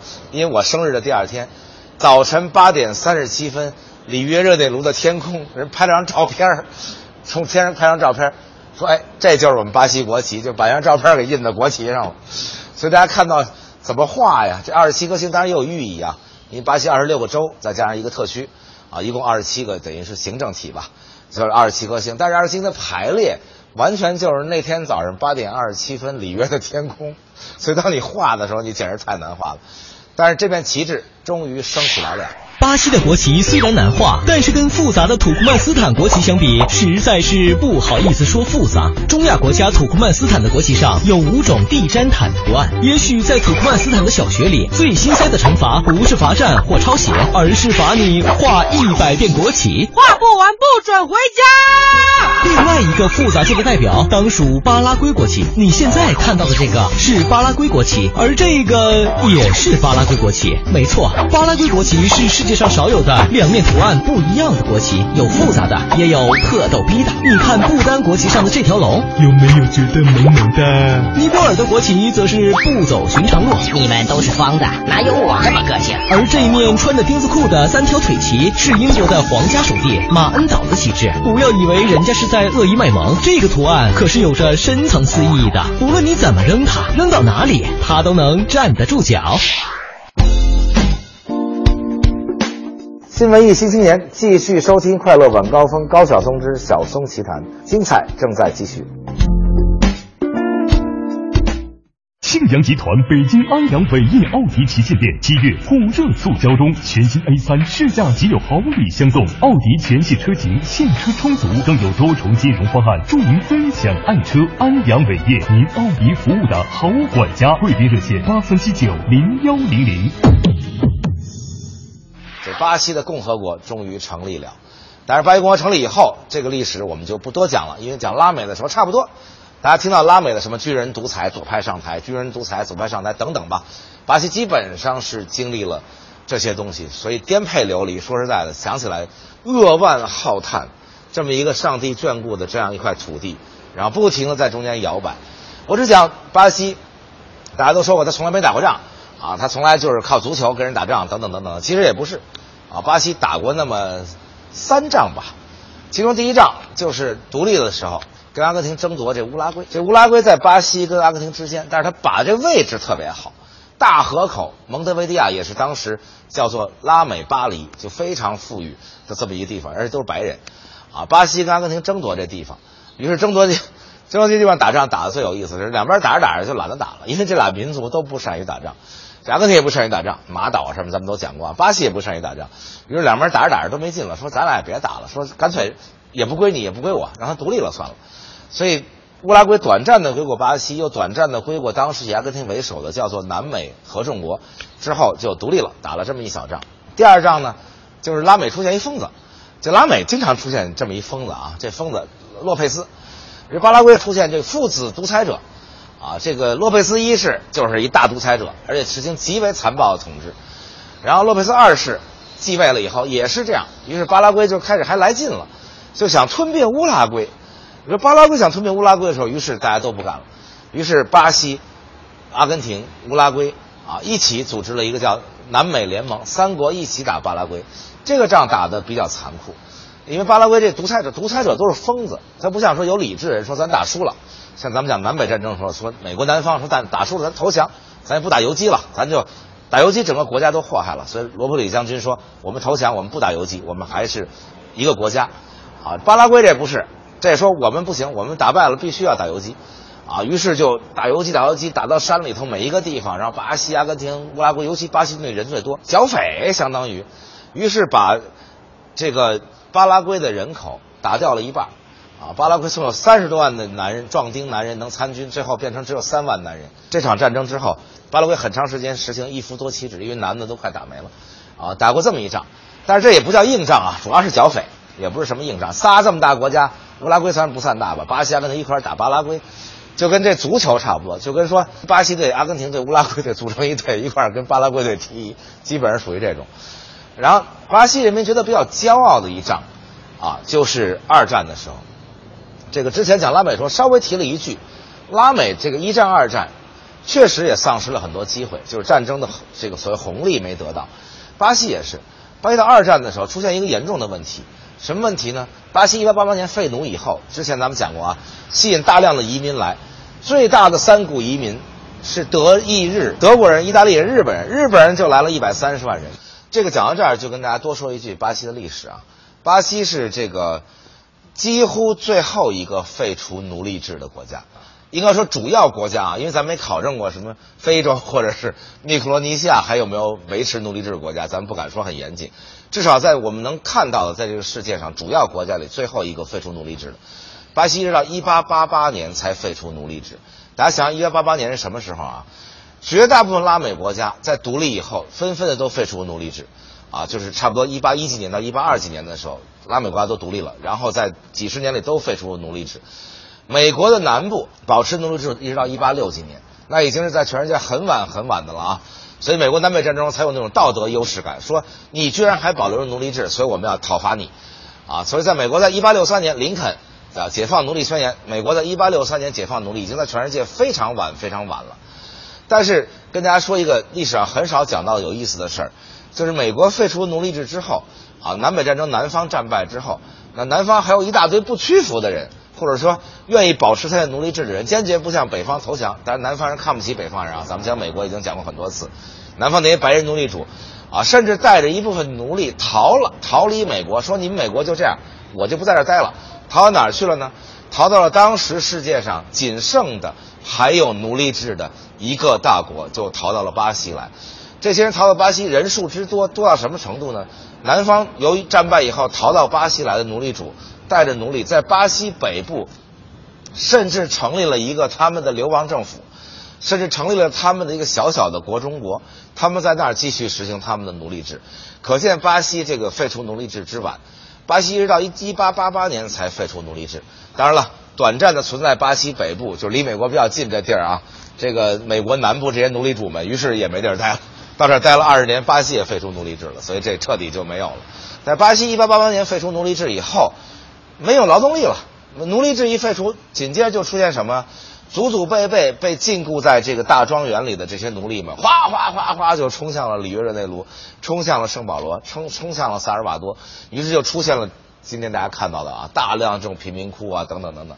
你说我们不种地了，但在巴西当时，巴西当时还没有什么工业啊，巴西长时间都是种植业，种植业怎么办呢？那没人种了，没有农民，那怎么办？但是有地。于是就向全世界发出各种各样的这个邀请，说邀请全世界的人来巴西，我们这儿有地啊，我们这儿种什么长什么，啊，大家来这儿吧。所有人多地少的地方，人都都来了。人多地少的地方都有些什么地儿呢？啊，来了大批的德国人，啊，来了很多德国人，尤其在巴西南部，这个来的移民啊很有意思，就是他的本国是什么样的气候，他通常到这块大陆就找什么样的气候来，啊，所以大家知道黑奴集中在北美洲的南部和南美洲的北部。南美洲北部跟北美洲南部一样，就是热嘛。然后这个欧洲来的人，像比如说德国比较凉快，他到了南半球，他当然就到南部来，南部比较凉快，所以德国移民都集中在这地方。所以你看圣保罗周围有很多很多德国移民的地方，啊，意大利啊来了很多人，葡萄牙就不说了啊，本来也没几个人。然后西班牙来了一些人，这个更有意思的是，大家想想，一八八八年这个年头是个什么年头？一八六八年开始明治维新，啊，日本开始。打开国门，就跟全世界来往，要脱亚入欧等等等，大家走出去。大批的移民说：“那上哪儿去？那上南美。”说大批当然也是为了生活啊，这儿地多，日本人民又勤勉，啊，到了巴西，说一百多万人在巴西种地。我们在这里专门还看见过一个圣保罗专门有一个关于日裔移民在这里啊奋斗求生等等等等的博物馆，我们还进去看了，看的时候还挺感动。这个日本移民到这里啊，下船的时候一句葡萄牙语不会讲，他不像意大利人来、西班牙人来，哪怕是德国人来，这语言差不多，有有点像吧，看能看懂几个词儿。然后来到这里来来奋斗，就跟我们之前讲美国时候讲到，在美国的日本移民啊，对祖国的这个态度，第一代爱国，第二代就为美国战斗去了。二战的时候，我们还看到那个那个日本移民那个纪念馆里展出的说，啊，这个等日本开战的时候，这儿还有很多移民，就像咱们东南亚华侨说回国参军报效祖国一样。然后这儿还什么决死报国什么什么等等，这儿的巴西的日本移民。这个回到日本去替日本战斗等等，不光是日本来了大量的移民，啊，不光是欧洲来了德国人、意大利人，还有大量的，大家知道那时候世界格局啊开始进入了天翻地覆的变化，所以才有了后来的一战、二战。一八八八年以后，在欧洲、在中东等等出现了大量的排犹，啊，以及各种各样的种族问题、宗教问题，所以大量的人跑到这儿来。这个其中，但我我一点都没想到的一件事是有多少黎巴嫩人来到这里。我看了一个资料，以及问了巴西当地人，这里居然有七百多万黎巴嫩人。大家知道，黎巴嫩是一特别特别小的国家啊，黎巴嫩夹在叙利亚、以色列中间，那么小一国家，大概黎巴嫩总人口才三百万人，但是有七百万黎巴嫩人到了这里，我觉得这个很有意思。啊，我猜大概的原因是因为这个，因为黎巴嫩是极少数在中东的信天主教的国家。啊，那时候中东从大概十九世纪下半期开始，开始大量的排，就是种族啊、宗教问题都出现了，所以黎巴嫩一个天主教的国家，在中东待不下去了，所以大量的人排挤到这里来。快乐晚高峰，收听不转台，我们不花心，但很花心思。路上堵车，从不堵心。周日晚上七点到八点，高晓松带着晓松奇谈，跟您开心畅聊。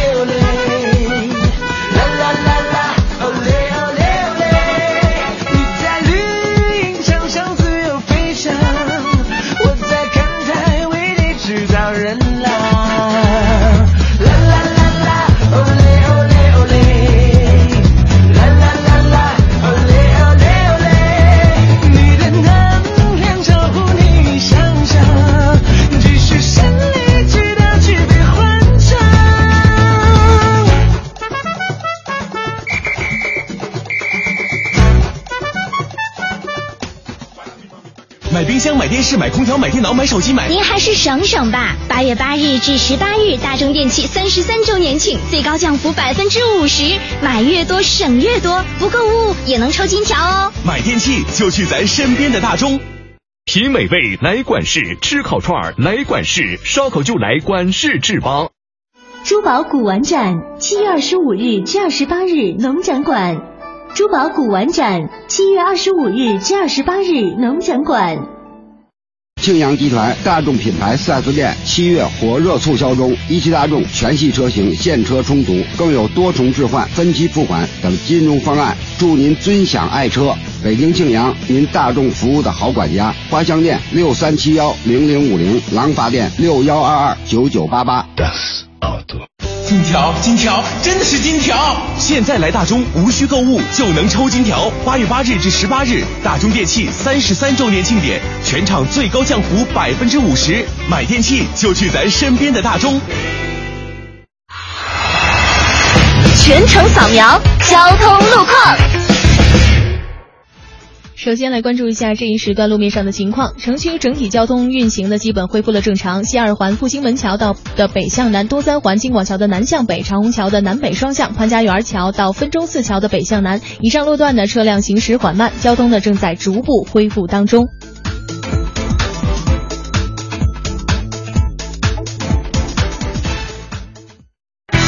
听天气知冷暖。再来关注一下今天的天气情况。北京市区今天夜间是多云转晴的天气，偏南风转偏北风，风力二到三级。午后最高温度三十五摄氏度，今天夜间最低温度二十四摄氏度。气候干燥，多喝水，大家一定要做好防暑降温的工作。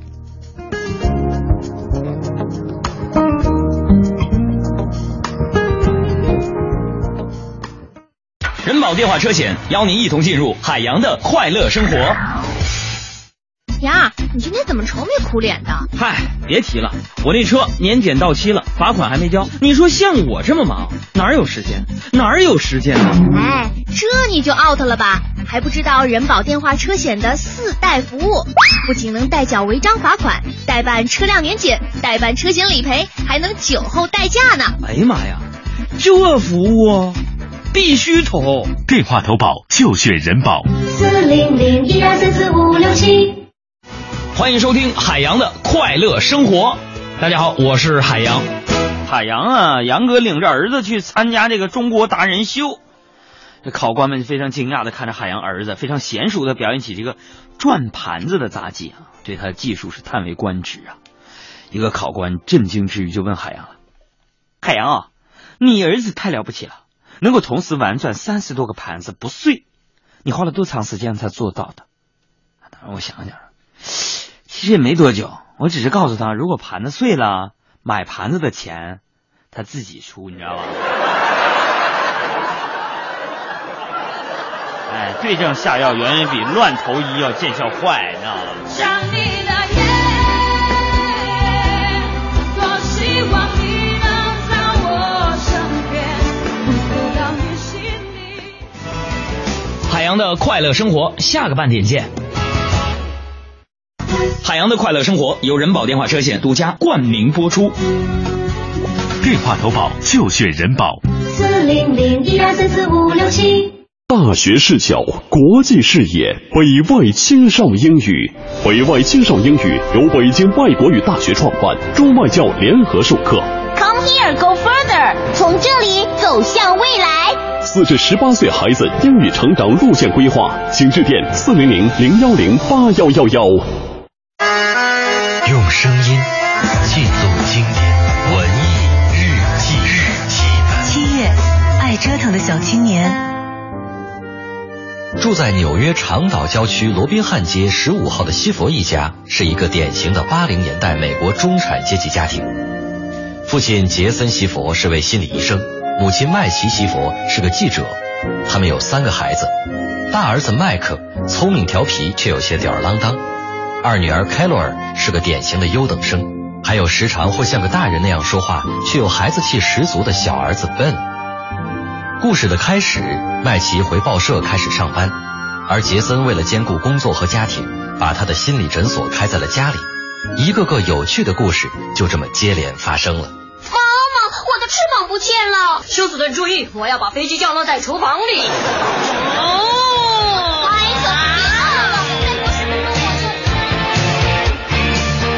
长的烦恼》开始拍摄于1985年，结束于1992年。最早由美国广播电视公司于1985年开始放映。它在美国的收视率在1987年和1988年达到顶峰，成为美国最受欢迎的电视剧。片中麦克开朗调皮的形象为广大观众所喜爱，成为当年风靡全美的少年偶像。这部家庭情景喜剧在中国同样引发了收视狂潮，以独生子女为主的绝对主力的八零后，在青春期成为这部剧集的主要观众。西佛家的孩子们个个不同，麦克可以在假期去餐厅打工，在舞会上结识女伴。凯洛尔热衷于为中学刊物写稿，善于在考试里拿到 A。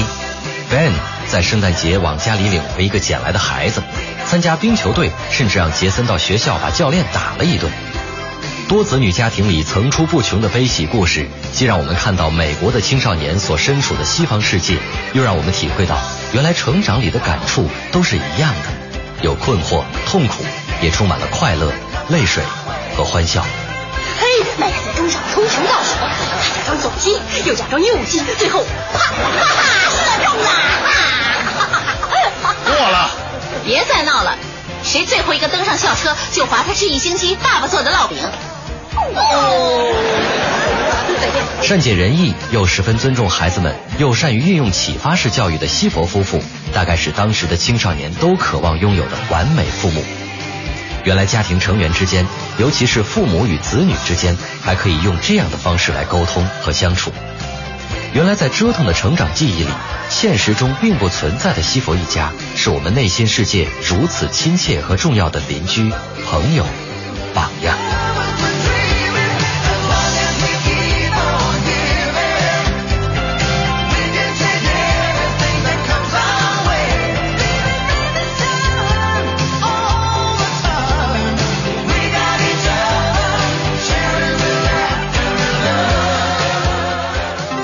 本期文艺日记本，请登录蜻蜓 FM 文艺之声专区。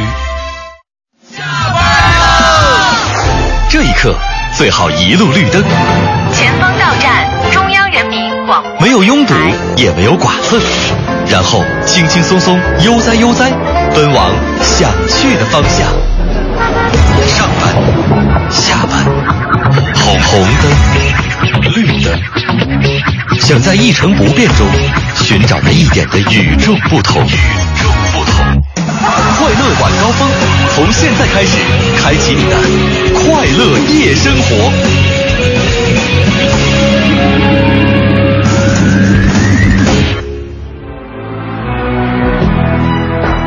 这里是 FM 幺零六点六文艺之声快乐晚高峰，高晓松带来的小松奇谈，文艺之声音频独家播出，爱奇艺视频同步播出，马上开讲。一般呢，为什么是天主家？再跟大家稍微说一句啊，十字军东征的时候，十字军那么多次东征，打胜的时候占领了耶路撒冷，打败的时候就回去了。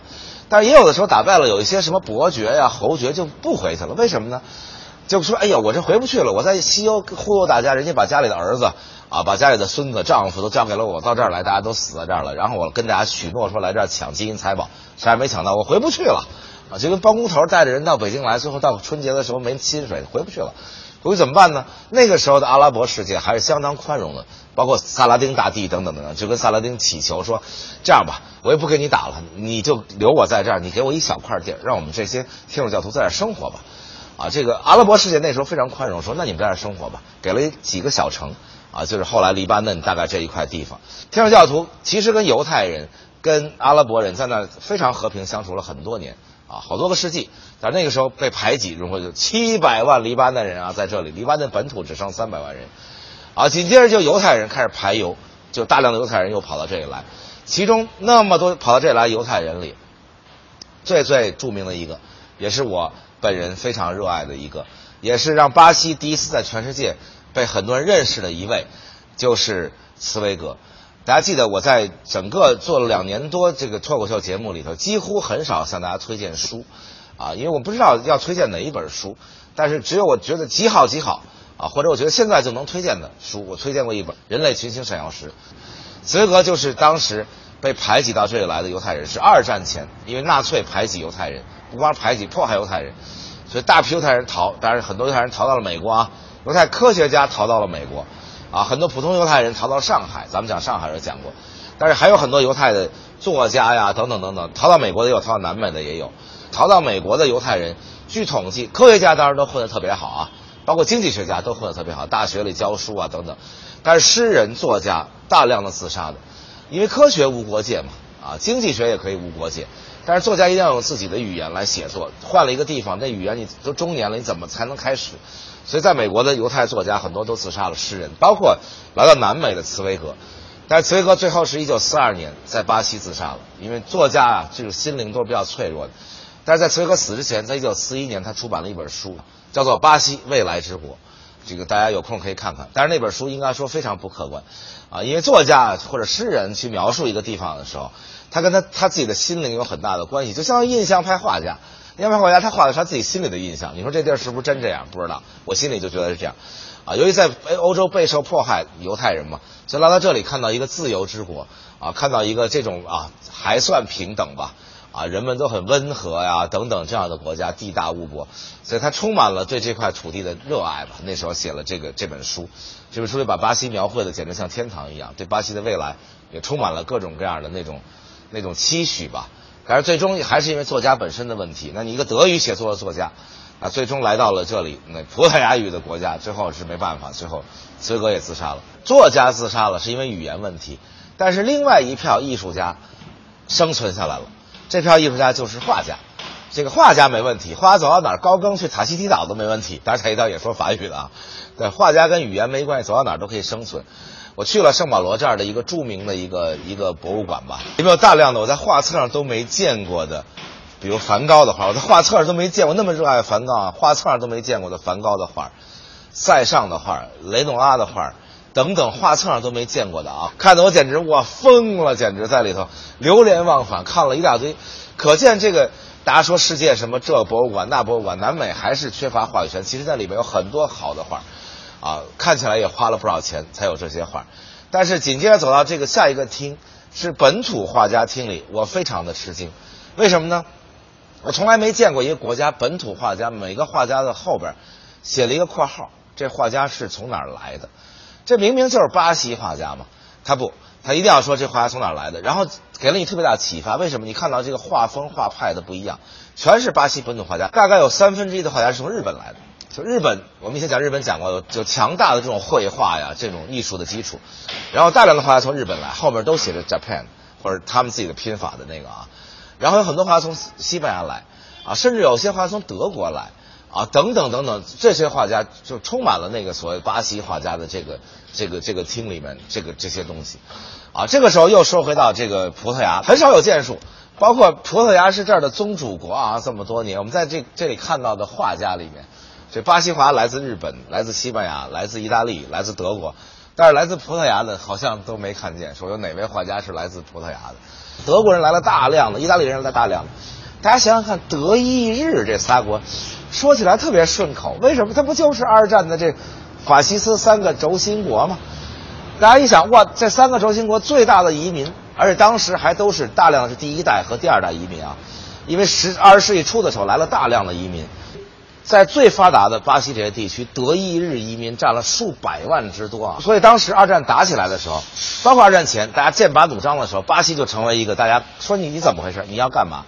那巴西亲德的，在政府里亲德的是占一大势力，啊，所以希特勒也很高兴，说打起来了以后，这这巴西还能帮咱们呢？巴西拉美第一大国家呀，有点像一战的时候啊，一战的时候墨西哥也是，因为也有很多德裔移民。一战的时候，美国向德国宣战的一个重要的理由，就是说截获了一封德国发给驻墨西哥大使的电报。就是说，如果墨西哥跟着德国打赢了，就把德克萨斯还给墨西哥。所以美国对拉美这些亲德势力特别警惕，尤其就是罗斯福，虽然没参战，但罗斯福是肯定是倾向于英法的嘛。所以罗斯福就开始派人来跟巴西谈，说你怎么回事？你要干嘛？你这德意日移民这么多，你是不是要这个跟德国走？巴西就态度特别暧昧，白就说我我不知道，我不表态啊，我表面上说中立啊，其实呢。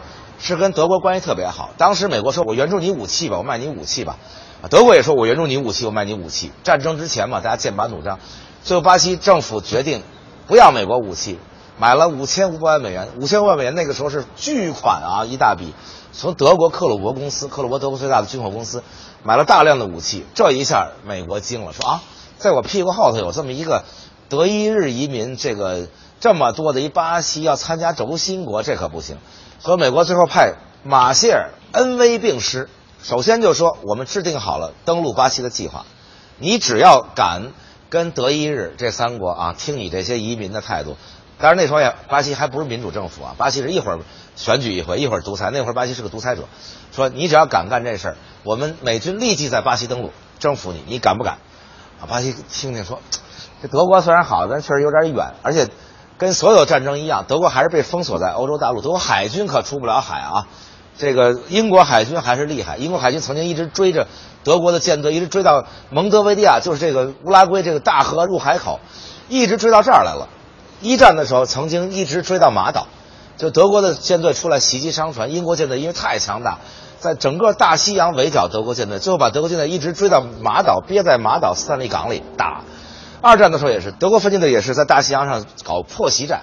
最后，英国舰队一直追着德国舰队，一直追到巴西鼻子底下的乌拉圭蒙德维利亚港，一直把德国舰队围在里面打。德国舰队为了不投降，又不能在港内待着，因为乌拉圭说我是中立国，你快出去。说英国舰队开炮了，最后德国舰队开出蒙德维利亚港，全体自沉在这大河里面。所以南美国家一看说，德国虽然是跟咱亲哈，但是这这德国出不了海，这离太远。说英美这海军太强大，最后说好吧，那我跟你吧。大巴西不是撅出来一个屁股吗？这个地方建的空军基地、海军基地，对控制大西洋，包括登陆非洲等等有重要作用。所以在巴西的东北部建了美国的军事基地，然后美国给了巴西大量的援助，巴西最后组成了一个师，本来想组成三个师的啊，就组成了一个师，远征军第一师，开到了一代战场。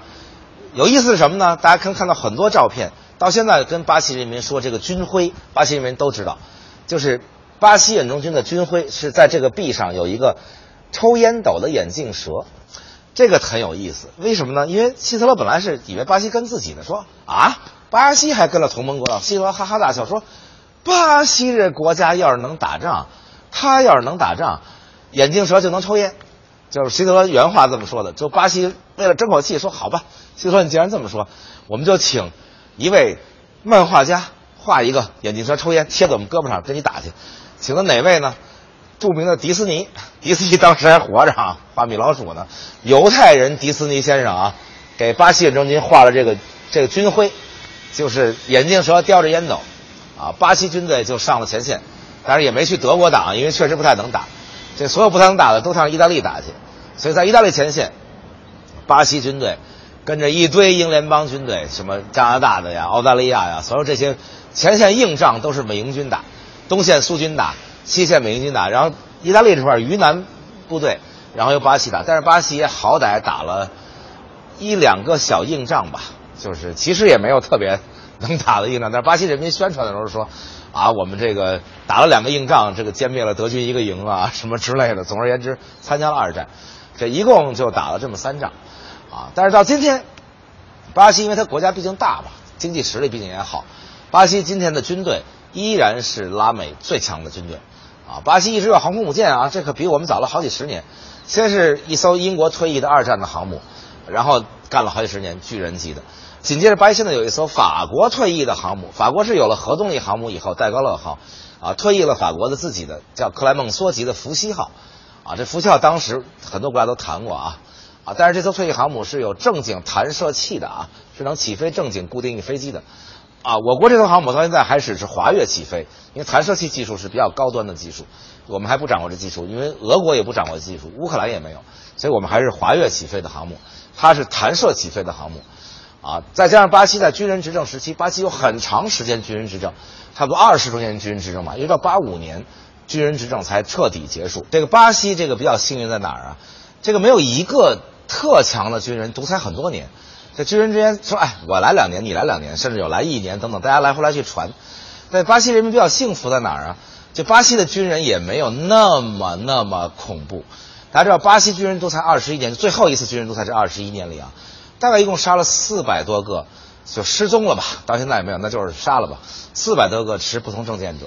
对比一下隔壁这阿根廷这个军军人独裁时代，是杀了三万多阿根廷的左翼人士。”军人独裁，那巴西的军人是不是球迷呀？巴西人不爱足球的很少，军人也不例外。是球迷就都会有自己的喜好。要是球队输球了，一般的键盘侠客在网上骂骂人也就算了。可是要是混成了独裁者了，那就不好办了。一九六八年，巴西军政府的元首梅蒂奇和许多高官都是狂热的足球迷，他们认为二十八岁的贝利已经不能担任国家队的领袖了，要求巴西队的主教练萨尔达尼亚把贝利赶出国家队，而安排自己喜爱的球员进入国家队。而主教练大人也是个特有个性的主，他回应说：“元首大人打算选谁当他的部长，是不是需要征求我的意见的？而我选择谁进入我的球队，也一样不需要他的命令。”啊，那这个主教练岂不死定了？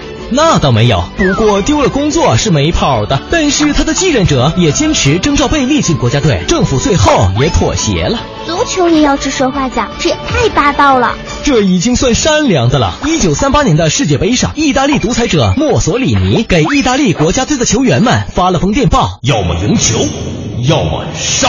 在这种情况下，对手也很同情意大利。决赛里，意大利队四比二击败匈牙利队，输掉了决赛的匈牙利队员还开玩笑说：“我们输了一场比赛，但是救了二十二个人的命。”啊，还真有这样的事情啊！那南非世界杯，朝鲜输了个零比七，他们的球员真的被送去挖煤了吗？这个真心不知道。快乐晚高峰，堵车也轻松。庆阳集团北京安阳伟业奥迪旗舰店七月火热促销中，全新 A 三试驾即有好礼相送，奥迪全系车型现车充足，更有多重金融方案助您分享爱车。安阳伟业，您奥迪服务的好管家，贵宾热线八三七九零幺零零。巴西比较幸运，军人也没那么狠，而且还有好军人。就军人就在最后两位说传给你了，这哥们说好好好，我来。他其实心里已经想好了，说我来，我还是还给巴西人民吧，咱别被钉在历史的耻辱柱上，或者哪天叫人逼宫进来游击队打死了。于是他就开始推行民主化，啊，解开放报禁啊，开放党禁啊，等等等等。然后他再传一个最后一个军人，也是一个好军人，但是他传的时候嘛，他就力排众议，说我就要传给他，就是他知道这个人一定会让巴西还政于民，所以巴西从一九八六年开始民选了啊，终于回到了民选。啊，民选这大家都比较了解了。卡多佐现在经济学家上来了，开始发展经济啊。紧接着左派的卢拉，农民出身的卢拉上来了。啊，现在这位卢拉的信徒，这位女总统，啊，这就不说了。但是要说一点，在军人独裁的那二十一年里，这经济发展的不错。啊，就像我讲拉美时候讲的，皮诺切特时期，智利经济也发展挺快。军人他能集中精力办大事儿啊，啊，所以集中精力办大事。巴西呢，就不停的，刚才咱们讲啊，幸运啊，幸运啊，橡胶啊，幸运，这棉花幸运。后来又有了什么幸运呢？发现了大铁矿，这个观众们应该都比较了解了啊！这全世界最大的铁矿在巴西，啊，这中国人民相当熟悉的、最熟悉的一个巴西公司，就叫淡水河谷。因为大家经常看到新闻里说淡水河谷公司出口铁矿砂又成什么样了，然后最主要进口铁矿砂现在就是中国啊！现在中中国跟巴西联合起来，叫原料从巴西运出来，在中国加工，然后卖给全世界，现在成了这样的一模式。所以巴西永远有。这个没了有那个，那个没了有那个，所以巴西一直干一件事，是在西方国家经济老也不理解，说把所有鸡蛋放在一篮子里，就是单一经济。但是巴西一直都这么干的，但是巴西还行，因为这个鸡蛋没了有鸭蛋，鸭蛋没了有鹅蛋，哪怕最后有鹌鹑蛋，反正这篮子里老有蛋。而最后现在巴西又发现了一个鸵鸟蛋，最大的一个蛋是什么呢？石油。这巴西。这么多年来说地大物博地大物博，但是缺两样东西，尤其是工业革命时期，巴西为什么落后了？这个大家多说一句，巴西没有煤，到现在也没有煤。巴西那时候汽车恨不得就烧木头，木头多呀，到处都是木头。没有煤，在工业革命时期可太倒霉了。人家都是工业革命的一切就是得靠这蒸汽机啊，所以巴西得进口煤，拿那么多产品去换煤，所以它经济就就很吃亏，很吃亏。然后煤之后就是石油的时代，那整个二十世纪经济大发展跟石油有最大关系。巴西又没石油，巴西为了自己能替代有油，最后做到什么程度？在亚马逊森林大面积的砍伐树，种玉米，种玉米从玉米里榨油，都到了这思想也很简单。人美国至少还想出海藻，海藻海子是无边的嘛，海藻油。这巴西就愣砍树，弄玉米，玉米弄油，就发现成本值高，没法承受，而且对环境的损害又是巨大的。结果说这没有，结果有了。巴西现在石油的储量，现在发现的是排世界前十名。你说大家可见，上帝给巴西这块土地简直太幸福了。巴西在二战的时候获得了一点点红利，就是什么？美国你不让我跟你吗？我跟你说一条件，你光给我武器没用，武器没办法发展经济啊。我可以帮你打，我帮你打条件，你你帮我建钢铁厂。所以当时罗斯福就同意了。所以在二战的时候，巴西开始有一点点钢铁工业。到了军人执政时期，军人就把重工业发展起来了。到现在，大家听说巴西的还有几件事，一个是巴西的航空制造业非常的发达。啊，巴西的航空制造业是仅次于就这公司吧，巴西的这个这个飞机公司仅次于波音、空客，是排世界第三。大量的国家，包括美国、英国、法国，不但有巴西的支线客机，巴西当然产不了像波音、空客那么大的客机啊，远远程客机，但是巴西选支线客机。然后全世界大量的支线客机是采购了巴西的，包括中国也有，我还做过。巴西产低端的攻击机、教练机，甚至美国、英国、法国都买过，因为它便宜。所以，巴西这个飞机制造业在军人执政时期发展起来了，军火工业，巴西排在世界前列。巴西是全世界少数能独立研制主战坦克的，啊，独立研制主战坦克啊，而且还能出口。两伊战争的时候，巴西也发点小财，因为两伊战争的时候，西方国家老有一种叫正义感啊，正义感说，那咱们不许向他出口武器，不许向他出口武器。巴西说，那我来，啊，出口坦克啊，装甲车呀等等。巴西几乎能生产全套的重型的装备。陆军的坦克、装甲车、大炮、导弹，空军的飞机、导弹，然后还能生产潜艇。现在，而且巴西现在还在搞核潜艇，啊，虽然核武器不搞啊，整个拉美都不搞核武器，但是能搞能搞核潜艇，这些重工业基础都是军人执政期间给留下的。所以，军人执政时代给巴西留下了重工业。那巴西现在整个的经济也开始多元化发展了啊，终于开始多元化发展，啊，虽然从数据上看，各方面看，啊，通货膨胀那么严重的也抑制住了。啊，然后各方面也比较稳定，金砖国家也加入了，全世界它也有一点点小发言权了，因为它也可以从一个大的借债国啊，整个拉美包括巴西都是负债累累，然后被 IMF 就是这个国际货币基金组织逼着说你得转型，你得这那，甚至我替你制定经济政策，啊，你得呃这边废除这货币，弄那货币等等等等，虽然那都过去了，巴西现在不但不再欠那么多债了，而且巴西现在还能给。国际货币基金组织、世界银行等等这些组织还能输点血，当然了，也是因为想当大国嘛。你想当大国，不光是武器的问题啊，你还得在全世界做点贡献，那你就出点钱嘛。在日本、中国现在都是出大笔的钱给全世界，说你们来用吧，援助你们。巴西现在开成开始可以给全世界这些什么国际货币基金组织、世界银行输血了，到了这个地步了。但是我还是要说，就以我在这儿观察，以及初看看巴西的历史，觉得这个民族。还是踢球、跳舞等等等等是最擅长的，其他的地